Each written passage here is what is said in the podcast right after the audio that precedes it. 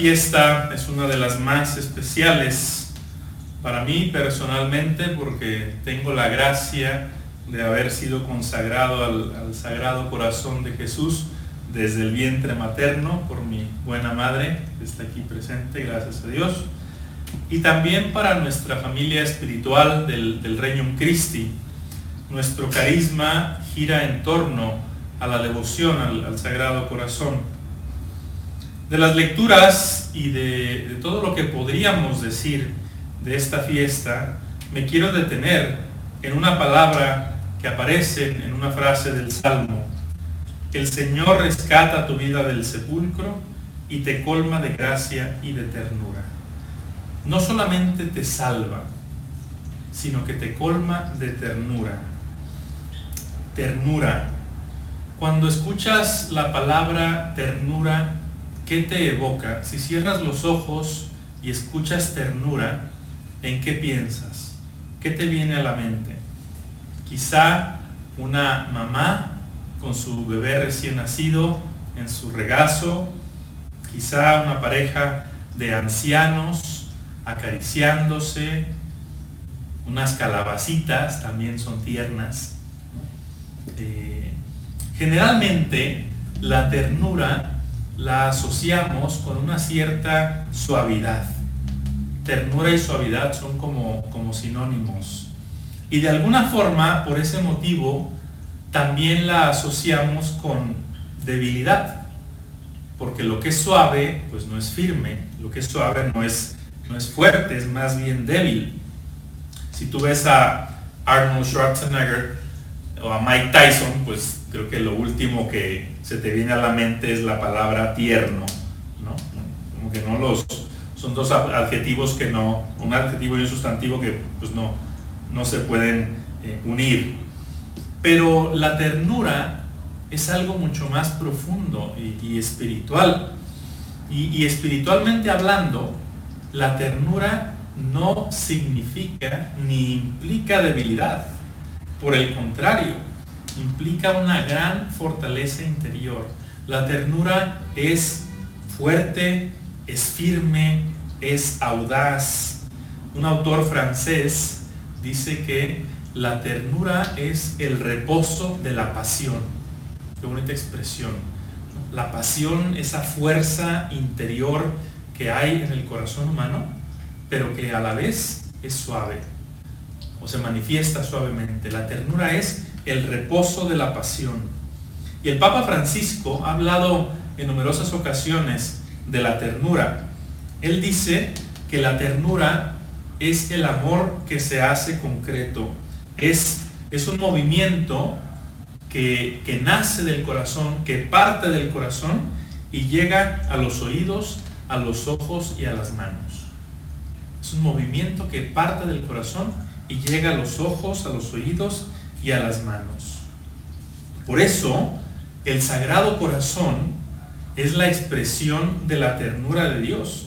Y esto no es ñoñería, no es infantilismo. El Sagrado Corazón, que es el corazón humano de Jesús, el Sagrado Corazón expresa la humanidad de Jesús. Justo lo que acabamos de decir, el Dios que se hace concreto, el Dios que se hace tacto, y no solo tacto, que se hace caricia, sensible, el Dios que se hace palabra que se escucha, el Dios que se hace mirada y que incluso se hace alimento, alimento sencillo, pan y vino.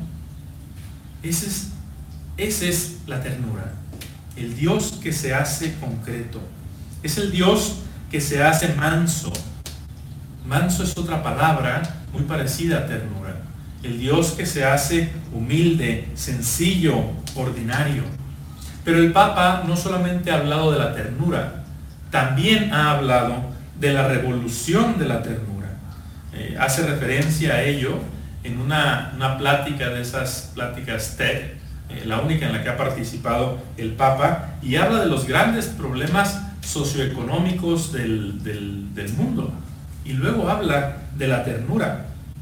¿Por qué? Porque la ternura tiene un gran peso, tiene un gran, un gran poder. Hay un libro que les recomiendo, de, un, creo que sacerdote, no estoy seguro, se llama Lawrence Lovasic, es polaco, Lovasic con S y con K, y el libro se llama El poder oculto de la amabilidad. Poder oculto de la amabilidad. La ternura tiene muchísimas expresiones. Una de ellas es la así llamada afabilidad, es una palabra muy bonita. Y buscando el significado en, la RAE, dice agradable, suave en la conversación y en el trato. Qué bonito cuando tengo una palabra que es agradable, que es suave en la conversación y en el trato. Y ahora en esa suavidad puede decir cosas muy fuertes. Yo tenía un superior que con una suavidad te decía unas cosas que te dejaba pero calladito. La ternura es compasión, que viene del latín compatire, sufrir con el otro, patire es sufrir, es compasión, cordialidad, que tiene esa razón, raíz latina de cor, que es corazón, eh, dulzura, es finura, es interés, es detalle, es benevolencia, querer bien, es caricia, delicadeza, afecto, sensibilidad, simpatía, que también significa sentir con el otro, sus tristezas o sus alegrías, es solicitud, es preocuparse por el otro, es calor humano y obviamente se opone a la rudeza, la aspereza, la dureza, la indiferencia. Es erróneo pensar entonces que la ternura eh, es, son, hay tres errores sobre la ternura. Uno de ellos es pensar que es algo propio del espíritu femenino. Si el corazón de Jesús es la ternura de Dios, no hay nadie más viril, nadie más masculino que Cristo. Y si no lo crees, lee los evangelios y velo crucificado en la cruz. A ver si alguien tuvo más fortaleza que él. Entonces, también el varón tiene que ser tierno, en su masculinidad y con su estilo propio, pero también tiene que ser tierno. También otro error es pensar que la ternura es señal de debilidad. Empieza a vivirla para que veas cuánta fortaleza interior requiere, cuánto autodominio, cuánto autocontrol. Y verás también cuánta autoridad y cuánto, poder, cuánto poder te confiere. Así que lejos de, la debilidad está la ternura. Y el tercer error sobre la ternura es que es algo superfluo algo que, ah, pues no, no produce nada.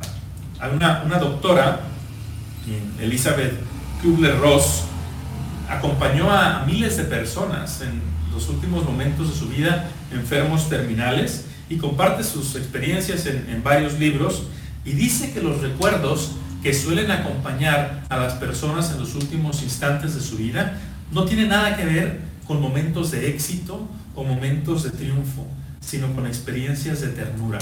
Y hace una lista, ella dice, encuentros con otras personas, palabras de gratitud, caricias, miradas, despedidas, un adiós, un reencuentro, un perdón, un te quiero.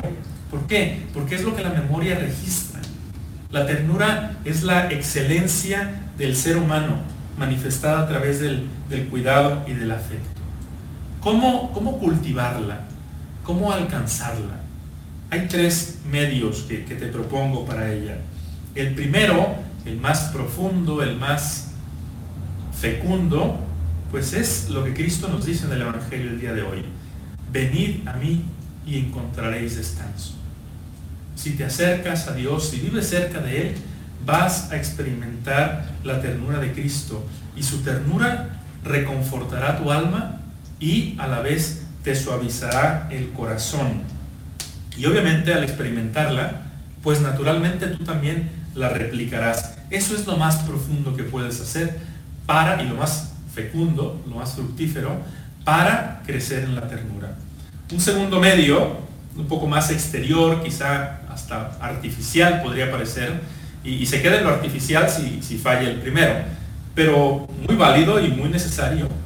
Moldea, endulza tus palabras tus gestos, tus actitudes, tus respuestas, tus mensajes, ¿sí? moldéalos, endúlzalos, reflexiona la manera en la que dices las cosas, la manera en la que las pides, etc. Y un tercer medio, invoca, pide la ayuda a San Francisco de Sales, que llegó a ser llamado el santo de la dulzura. Y eso a pesar de que él tenía un carácter eh, muy irascible, un carácter áspero, un carácter eh, duro, él supo, supo moldear su forma de ser, su trato, al grado que se, ganó este nombre, el santo de la dulzura. Y, cuentan que cuando murió y le hicieron la autopsia, su hígado estaba endurecido como, pre, como piedra, de tanto esfuerzo que tuvo que hacer para dominarse. Entonces, lo que decíamos, ¿no? Cuánta fortaleza interior se requiere. Ojalá que cada uno de nosotros deseemos, descubramos el valor de la ternura, descubramos que la necesitamos, la ternura de Dios y la ternura de los demás, y que también la procuremos a los demás, que los demás también descansen en nosotros. Así que comencemos desde nuestra trinchera la revolución de la ternura.